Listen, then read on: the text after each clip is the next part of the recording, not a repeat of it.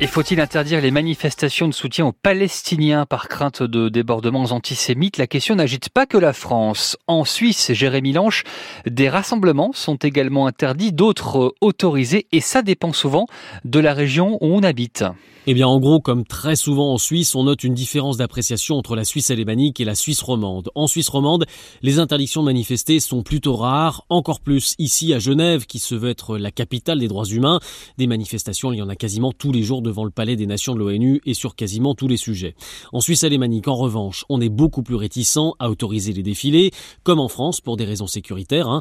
Berne, Zurich et Bâle ont ainsi interdit toute manifestation en lien avec le conflit, pas seulement les rassemblements palestiniens même si la règle a semble-t-il évolué puisque des rassemblements ont eu lieu dans ces villes le week-end dernier, pas tous autorisés cela dit. Quel est le climat en Suisse, Jérémy? Est-ce qu'il y a eu des débordements?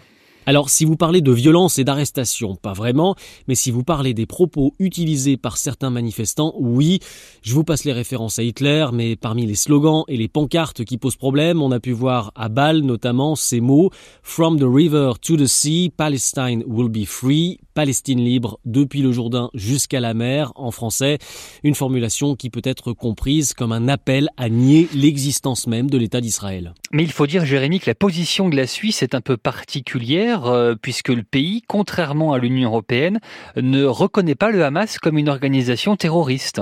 Non, et c'est une conséquence de la neutralité suisse, hein, exception faite de Daesh et d'Al-Qaïda, le pays n'a jamais vraiment eu de liste noire d'organisations classées terroristes, parce que la Suisse joue traditionnellement un rôle de médiateur dans tout un tas de conflits, elle l'a fait entre Israël et le Hamas, et si Berne dit subitement que le Hamas est un mouvement terroriste, eh bien, elle ne peut plus jouer ce rôle de médiateur. Alors ça, c'est ce que disait le ministre suisse des Affaires étrangères au lendemain des attaques du 7 octobre, mais face à la pression politique et de l'opinion publique, le gouvernement a changé d'avis, il se dit maintenant favorable pour modifier le statut du Hamas, mais des familles d'otages israéliens appellent la Suisse à ne pas le faire trop vite pour que Berne puisse aider à négocier la libération de leurs proches. Jérémy Lange, correspondant de France Info à Genève, direction Budapest. À présent, on nous vous retrouve euh, Florence hier, Budapest, où une manifestation de solidarité avec Gaza prévue euh, au mois d'octobre a été interdite par la police hongroise. Qui était à l'origine de cette manifestation, Florence? Eh bien, c'est l'association des Palestiniens vivant en Hongrie. On attendait 300 participants, essentiellement des étudiants arabophones qui étudient ici. Donc un événement de faible ampleur et qui se voulait pacifiste, car cette euh, association palestinienne de Hongrie ne reconnaît pas le Hamas. Le Hamas n'a aucune légitimité pour représenter le peuple palestinien, a estimé Aref Mohamed, le président de cette association qui se dit proche de l'autorité palestinienne. D'ailleurs, dans le discours qu'il devait euh, dire à la tribune, Aref Mohamed avait prévu de prononcer ces mots La mort de chaque être humain, qu'il soit juif, musulman ou chrétien, est une tragédie. Nous condamnons l'assassinat des civils innocents, quel que soit l'endroit où ces civils sont tués. Manifestation qui se voulait euh, pacifiste, euh, dites-vous Florence, mais pourquoi la police l'a-t-elle interdit? Eh bien, la police hongroise explique que le Hamas avait appelé les musulmans du monde entier à manifester leur colère le 13 octobre. La police aurait donc euh, agi par prévention.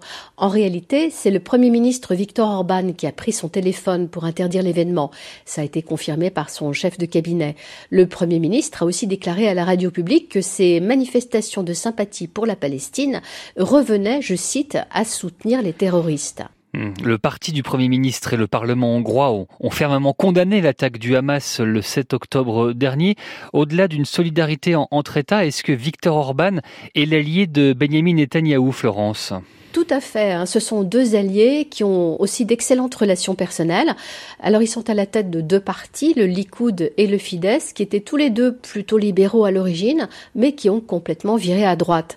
Et ces deux politiciens nationalistes ont la même stratégie, euh, trouver des ennemis en permanence, que ce soit la gauche, les LGBT ou encore le milliardaire américain George Soros. Bref, il s'agit de diviser la société. Alors euh, Victor Orban est parfois accusé de flatter l'antisémitisme latent de ses concitoyens.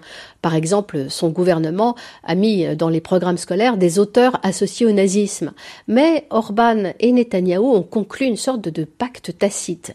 Le Premier ministre israélien proclame haut et fort que le gouvernement hongrois n'est pas antisémite, et en échange, Viktor Orban soutient Israël aux Nations Unies.